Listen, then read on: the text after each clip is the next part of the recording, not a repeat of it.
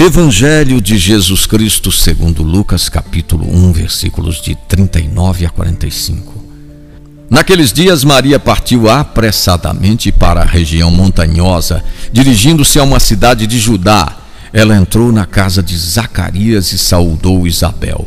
Quando Isabel ouviu a saudação de Maria, a criança pulou de alegria em seu ventre e Isabel ficou repleta do Espírito Santo.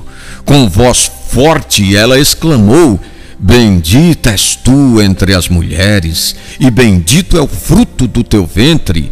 Como mereço que a mãe do meu Senhor venha me visitar? Logo que a tua saudação ressoou nos meus ouvidos, o menino pulou de alegria no meu ventre. Feliz aquela que acreditou, pois o que lhe foi dito da parte do Senhor será cumprido. No mundo da Bíblia, os homens são quase sempre os protagonistas. O evangelho de hoje abre as portas para duas mulheres, Isabel e Maria. Elas fazem parte do universo de Deus, Senhor do impossível. Embora muitas indicações parecessem dizer o contrário, idade e virgindade, elas abraçam a proposta de Deus. Isabel proclama uma nova bem-aventurança em relação a Maria. Feliz aquela que acreditou.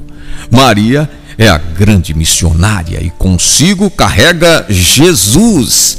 Ela é também a mulher do serviço e cumpre aquilo que seu filho colocaria como síntese da lei e dos profetas: o amor-serviço.